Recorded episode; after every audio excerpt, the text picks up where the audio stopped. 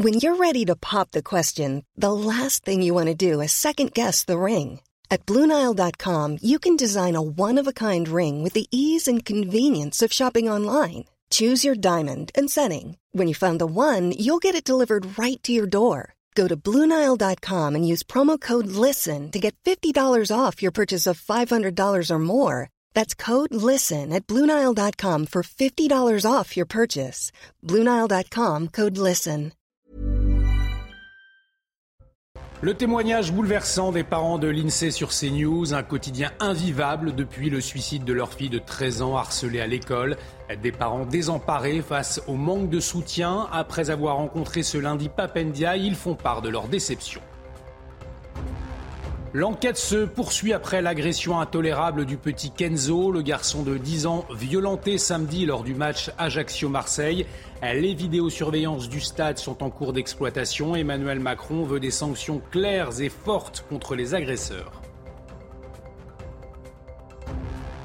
Nouvelle mobilisation contre la réforme des retraites. Ce mardi, 11 000 policiers et gendarmes déployés dans le pays, dont 4 000 à Paris, alors qu'un millier d'éléments radicaux sont attendus dans la capitale. À quoi s'attendre? Les précisions dans cette édition. Et puis un lundi marqué par les 40 ans de la victoire de Yannick Noah à Roland Garros après un match d'anthologie face à Mats Wilander, un moment gravé à jamais dans les mémoires. Retour sur cette journée légendaire dans le journal des sports.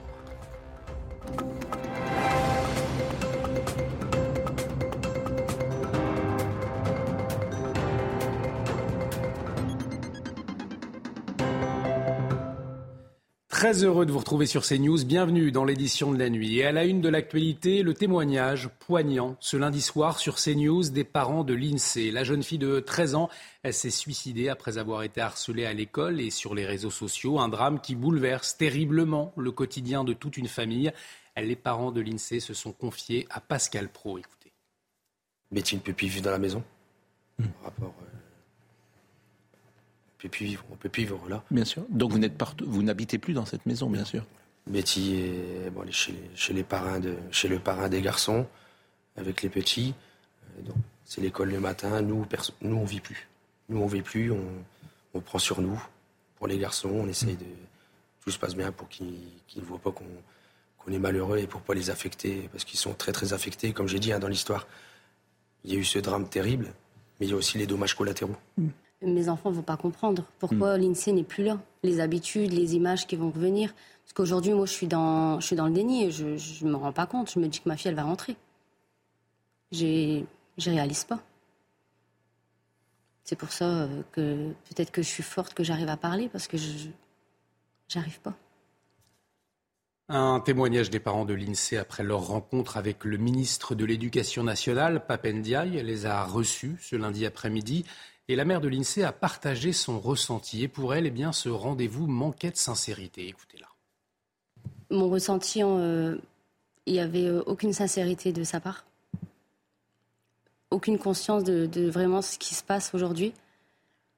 Et euh, je pense que bah, c'est pris beaucoup à la légère, ce qui arrive. Je me sens pas du tout soutenue et non. Et Papendiaï qui aurait fait part aux parents de l'INSEE de l'impuissance de la France face au déchaînement de violence sur les réseaux sociaux. Pas d'accord, a répondu sur notre antenne Charlotte Cobel, c'est la secrétaire d'État à l'enfance. Écoutez-la. Je ne partage pas du tout ce Alors pourquoi Papendia a-t-il dit cela Parce que, euh, bien qu'il soit engagé avec euh, Jean-Noël Barrot et moi-même sur la question de la lutte contre, qui est le secrétaire d'État chargé du numérique. évidemment, contre, contre les violences numériques, nous déroulons un plan à la demande du président de la République, qui a lui-même d'ailleurs installé un laboratoire de la protection de l'enfance euh, sur le numérique. À la une également, l'enquête concernant l'agression du petit Kenzo avance. Je vous le rappelle, le garçon de 10 ans atteint d'un cancer a été violenté ce samedi lors du match Ajaccio-Marseille. Il était invité pour vivre un rêve. Alors que l'AC Ajaccio a dénoncé un acte inqualifiable, la justice a ouvert une enquête. Les précisions sur place, Christina Luzzi. L'enquête ouverte par le procureur d'Ajaccio pour violence en réunion avance. Les bandes de vidéosurveillance du stade sont donc euh, exploitées pour tenter d'identifier les agresseurs. Euh, selon les dernières informations que l'on a pu recueillir sur place, euh, la seule provocation, si on peut la nommer ainsi, qui aurait été faite par cette famille venue réaliser le rêve de leur enfant atteint d'un cancer aurait été de porter en loge le maillot de leur club de cœur, l'Olympique de Marseille. Et c'est ce qui aurait déclenché la colère d'un groupe de supporters ajacciens situés dans une tribune sous les loges. Les individus se serait alors précipité dans les escaliers pour rejoindre la loge où se trouvait la famille avant euh, de les agresser. Et ce petit groupe de supporters asséistes serait ensuite redescendu sur le parking pour brûler à la vue des ultra-marseillais euh, le maillot de l'Olympique de Marseille qu'ils avaient arraché au papa. Et Emmanuel Macron, en déplacement ce lundi dans la Manche pour célébrer le millénaire de l'abbaye du Mont-Saint-Michel, a réagi à l'agression du petit Kenzo, le chef de l'État qui dit attendre des sanctions claires et des sanctions fortes. Écoutez-le. Comme toutes les violences, c'est évidemment inacceptable. Moi, je pensais très ému pour Kenzo, ses parents. Il a à se battre et il se bat avec beaucoup de courage euh, contre la maladie. C'est un supporter euh, euh, fidèle et rien ne justifie cela. Mais ça montre, vous voyez, une espèce de, dérive et on a raison de ne pas s'y habituer. Et donc, j'attends que les sanctions les plus claires, fortes soient prises. Nous allons tous et toutes continuer d'être aux côtés de la famille aussi pour que il puisse se relever de ce traumatisme et, sa famille avec lui, parce qu'ils ont déjà, je le disais, des combats très importants. Dans l'actualité judiciaire, le début du procès de l'ex-petite amie de Shaina. Il comparaît depuis ce lundi devant la cour d'assises des mineurs à Beauvais, âgé de 17 ans à l'époque des faits en 2019. Il est accusé d'avoir assassiné et brûlé vive la jeune fille. Célia Barotte a suivi cette première journée du procès. En ce premier jour de procès, le jeune homme accusé d'avoir poignardé puis brûlé vive Shaina nie toujours les faits. Il est constant sur ses déclarations et sur son attitude, et ce malgré le faisceau d'éléments importants qui orienteraient euh, la culpabilité vers lui. La personnalité du jeune homme a été évoquée devant les neuf jurés. Les débats ont aussi été d'ordre médical, notamment concernant la blessure de l'accusé lors de son interpellation. La famille a découvert la violence et la nature exacte des faits. Selon les premiers témoignages, avant d'être brûlé, Shaina aurait reçu une quinzaine de coups de couteau. Des informations qui ont suscité une vive émotion de la part de ses parents. L'audience a dû être suspendue quelques minutes. Déjà, trois coups de couteau, c'est grave. 14 coups de couteau. Hein, évidemment, galop d'essence et allumer le feu. Hein? Regardez sur Internet, regardez sur Internet comment le feu a pris. Ça fait boum. Ça, fait boum. Ça, ça s'enflammait, ça n'éteignait pas. Et pourtant, c'était en hiver. Hein ça s'enflammait encore, encore, encore. Tant que même les policiers sont arrivés, ils ont temps l'éteindre. Pas de presse ni de public pour ce procès. Le président de la Cour d'assises des mineurs a prononcé un huis clos jusque vendredi, jour tant attendu du verdict. La justice qui a rendu sa décision dans l'affaire Lucas, poursuivi pour le suicide du garçon de 13 ans en janvier dernier. Quatre collégiens de Golbet dans les Vosges ont été reconnus coupables de harcèlement. Mais pour le tribunal pour enfants d'Épinal, eh bien, le suicide lié au harcèlement n'est pas prouvé. Les quatre collégiens encourent jusqu'à 18 mois de prison. Émilie Gougache, Karine Bouteloup. Le soulagement pour la mère de Lucas. Elle demandait la reconnaissance du harcèlement scolaire qu'a subi son fils. Alors, même si le lien avec son suicide n'est pas établi, avec son avocate, elle se montre satisfaite. Le verdict qui a été rendu euh, est bien parce que voilà, le harcèlement, c'est grave et puis il euh, faut que tout le monde en prenne conscience. Ce qui était important, c'était de, de, sortir de la banalisation et de la minimisation. Non, de simples moqueries ne sont pas de simples moqueries. Des moqueries et des insultes à caractère homophobe dénoncées par des proches de l'adolescent. Lucas s'était donné la mort le 7 janvier dernier après avoir laissé un mot expliquant son geste. Une marche blanche avait été organisée pour lui rendre hommage. Même si le juge n'a pas reconnu de lien avec son suicide, pour leur harcèlement, des mesures éducatives provisoires ont été prononcées à l'encontre des deux filles et des deux garçons dont la défense demandait la relaxe. Alors là, du coup, c'est une mesure éducative provisoire avec un module réparation pénale qui est euh, décidé. Donc ça va être un, un temps de réflexion en fait, sur l'infraction, la notion de culpabilité. L'avocate n'exclut pas de faire appel. En attendant, les quatre adolescents risquent jusqu'à 18 mois de prison. Les sanctions pénales doivent être prononcées le 22 janvier prochain. Jusqu'à 15 mois de prison ferme contre les agresseurs du petit-neveu de Brigitte Macron. Trois hommes âgés de 20 à 34 ans étaient jugés ce lundi pour des violences contre Jean-Baptiste Trogneux devant sa chocolaterie. Des faits qui remontent au 15 mai à Amiens après une interview du président de la République. L'un des prévenus a été relaxé au bénéfice du doute. Les détails, Noémie Schultz. Les peines prononcées sont inférieures aux réquisitions du procureur qui avait demandé de la sévérité pour les auteurs d'une agression violente, gratuite et grave contre un chef d'entreprise. Trois hommes lâches chez qui il n'a vu ni remords ni culpabilité et dont il redoute de nouveaux passages à l'acte dans les années à venir. Les avocats de la défense avaient, quant à eux, mis en garde le tribunal contre la tentation de céder à la pression de l'opinion publique. Vous n'êtes pas là pour faire un exemple, avait insisté l'avocate d'un des prévenus. À la sortie de l'audience, le père de Jean-Baptiste Trogneux a dit son soulagement de voir son fils reconnu comme victime. Jean-Baptiste va mieux, euh, il mettra un petit peu de temps à se remettre entièrement, mais nous sommes confiants et nous restons tous unis autour de lui. La famille Trogneux et tous les collaborateurs de la chocolaterie Trogneux aspirent maintenant à la sérénité et au respect, en espérant que plus aucun amalgame ne soit fait sur notre nom de famille. Je vous remercie. Satisfaction aussi du côté des avocats de la défense, signe sans doute que la décision a été comprise par tous avec une relaxe et des peines moins sévères que les réquisitions. Le tribunal a montré qu'il avait rendu la justice avec mesure, a souligné euh, l'un des avocats de la défense. Le parquet et les deux condamnés ont toutefois euh, dix jours pour faire appel de cette décision. Les agressions contre les pharmaciens en nette augmentation. C'est le constat de l'Ordre national des pharmaciens. La raison principale, le refus de délivrer un médicament. Voyez les précisions signées Thibault Marcheteau. L'année dernière, en moyenne, un pharmacien était agressé chaque jour en France, soit une augmentation de 17% par rapport à 2019, dernière année sans la Covid, pour un total de 366 agressions en 2022 qu'elle soit physique ou verbale, ce pharmacien constate à son échelle la recrudescence de ces agressions. Je peux vous en raconter des dizaines et mon équipe aussi. Une femme a insulté une de mes salariés en lui disant qu'elle allait euh, revenir l'attendre à la sortie, euh, a balancé euh, un présentoir avec des produits qui étaient devant par terre en partant. Ça arrive, ça arrive au minimum une fois par semaine aujourd'hui. Si dans 70% des cas, ces agressions sont dues à une impossibilité de délivrer les médicaments demandés, c'est seulement 35% des professionnels qui portent plainte, une situation que l'Ordre national des pharmaciens aimerait inverser. On essaye de les encourager, les accompagner. Il existe d'ailleurs des, protocoles sur certains territoires avec les, préfectures et les forces de police, pour que ce soit les forces de police qui viennent euh, auprès des pharmaciens pour enregistrer les plaintes qu'ils aient justement à sortir de leur.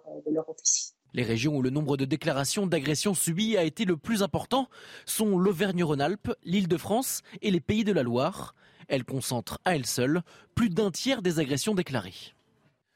Nouvelle mobilisation contre la réforme des retraites ce mardi. Les syndicats et l'opposition espèrent mobiliser deux jours avant l'examen au Parlement d'une proposition de loi pour abroger la réforme des retraites. Un dispositif de sécurité important est prévu. Alors, à quoi faut-il s'attendre? Les précisions, Viviane Hervier. Six mois après le début de la contestation contre la réforme des retraites, les syndicats martèlent que tout est encore possible. 250 actions sont prévues partout en France. 400 à 600 000 personnes devraient défiler. Dans la capitale, les autorités attendent 40 000 à 70 000 manifestants. Le cortège doit s'élancer des Invalides à partir de 14 heures en direction de la place d'Italie.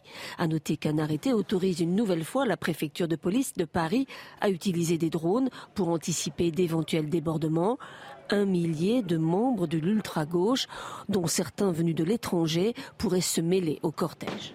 Donc ça veut dire que quand vous avez une, nébuleuse comme celle-là qui vient s'installer dans une manifestation, vous avez déjà l'assurance d'un désordre, de violence et de casse. 11 000 policiers et gendarmes sont mobilisés, dont 4 000 à Paris. Dans les transports en commun, des appels à la grève ont également été lancés.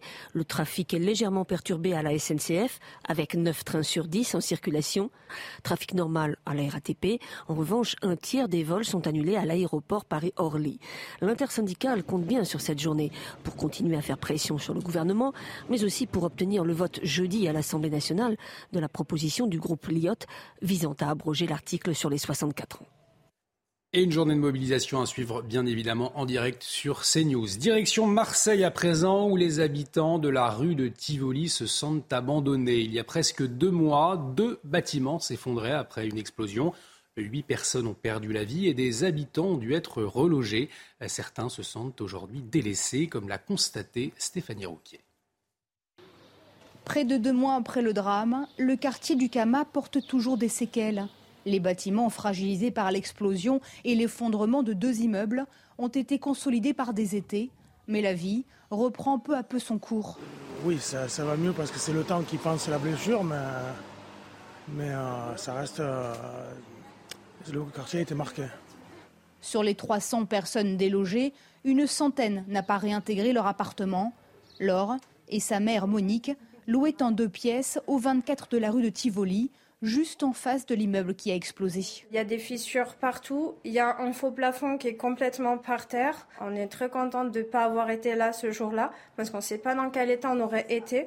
Depuis le sinistre, leur assurance prend en charge leur relogement mais c'est la quatrième fois qu'elles doivent changer d'hôtel. Là, on est là depuis le 22 mai, jusque normalement jusqu'au 15 juin. Et après, on ne sait jamais en fait. Donc on ne peut pas se projeter. Du coup, bah, ça fait peur quoi. On se dit, mais euh, ils vont nous balader euh, comme ça combien de temps encore?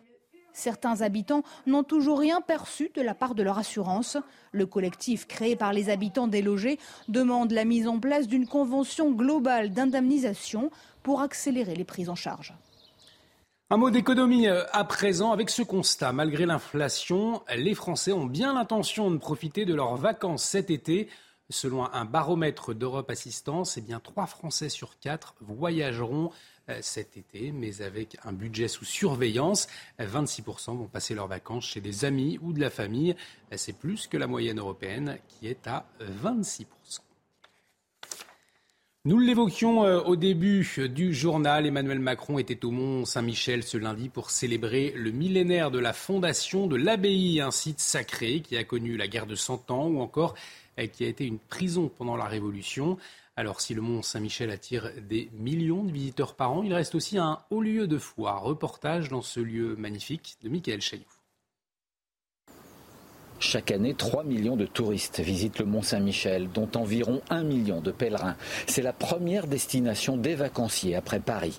Il y a 1000 ans, c'était déjà un lieu particulièrement visité. Cette abbatiale, elle est célèbre dans toute l'Europe. Les pèlerins viennent par dizaines de milliers chaque année.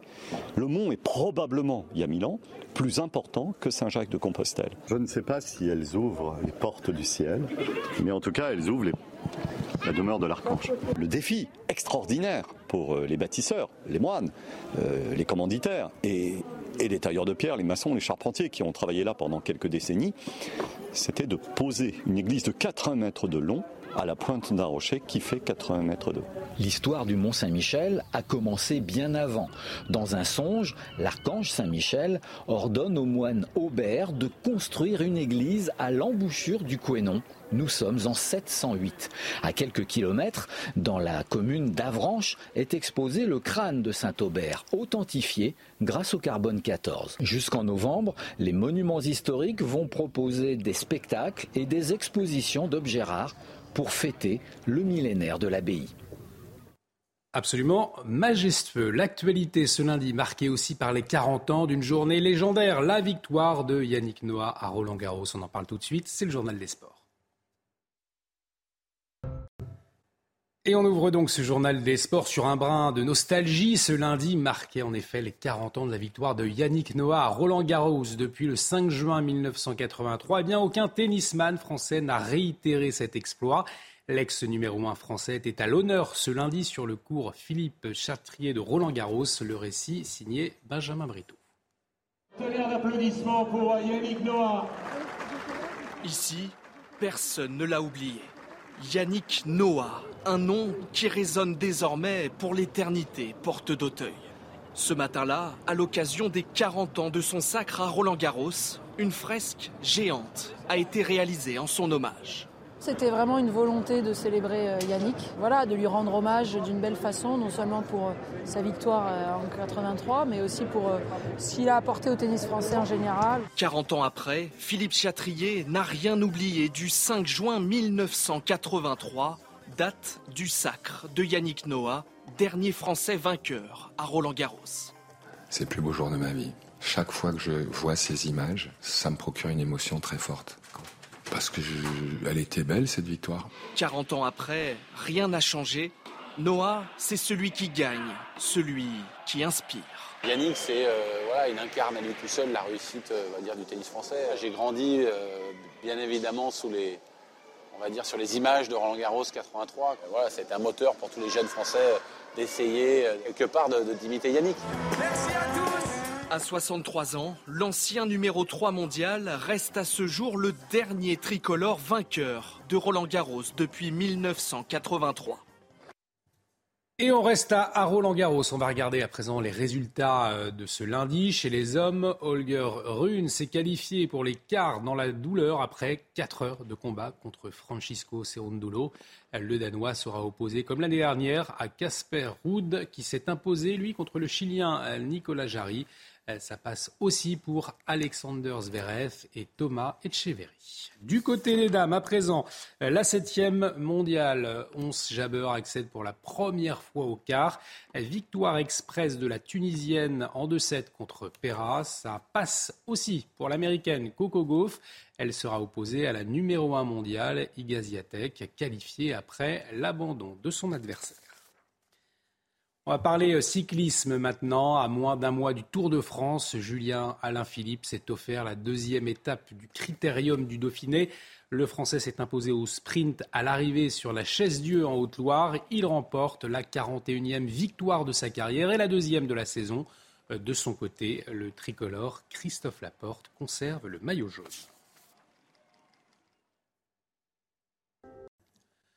Retour sur le témoignage bouleversant des parents de l'INSEE sur CNews, un quotidien invivable depuis le suicide de leur fille de 13 ans harcelée à l'école. Ils déplorent le manque de sincérité du ministre de l'Éducation. On en revient, on y revient dans un instant. Restez avec nous sur CNews. Retrouvez tous nos programmes et plus sur cnews.fr.